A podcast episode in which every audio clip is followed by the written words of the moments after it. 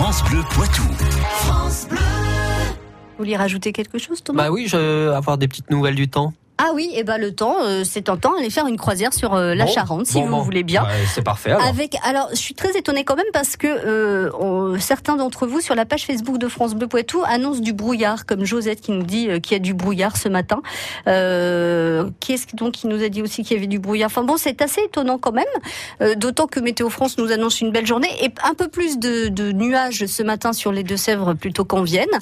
Et puis on inverse un peu la situation. Les nuages qui pourraient donner en fin d'après-midi, début de soirée, quelques gouttes sur le nord-ouest de la Vienne. 26 à 29 degrés pour euh, les maximales de cet après-midi.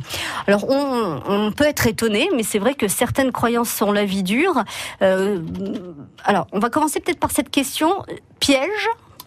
Savez-vous ce qu'est un platiste? Pas un plaquiste, hein, un platiste. Un platiste, non, je ne sais pas. Eh ben, ça fait partie de ces gens très étonnamment qui pensent encore que la Terre Ah, est plate. Oui, d'accord. Un platiste.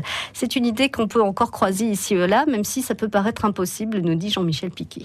4% de la population des États-Unis adhère à cette idée que la Terre ne serait qu'un horizon infini.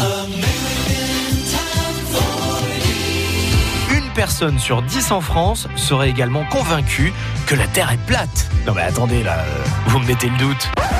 On a tendance à penser qu'il a fallu attendre la Renaissance pour que l'humanité découvre que la Terre n'était pas plate.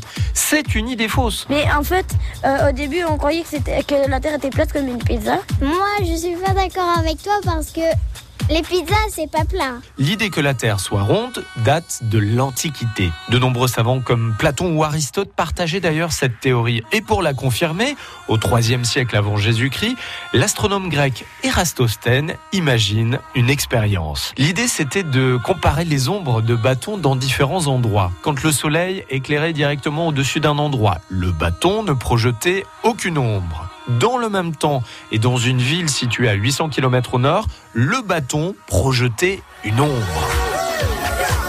Si la Terre était plate, les deux bâtons devraient alors montrer la même ombre, parce qu'ils seraient positionnés dans le même angle par rapport au Soleil.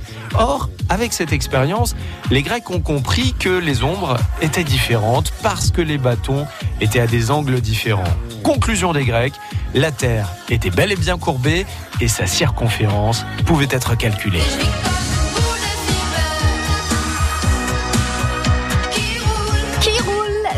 la minute infuse avec Jean-Michel Piquet et Curieux, la boîte à outils critique des quatre centres sciences de Nouvelle-Aquitaine, dont l'espace Mendès France, dont le Poitou. France Bleu Poitou.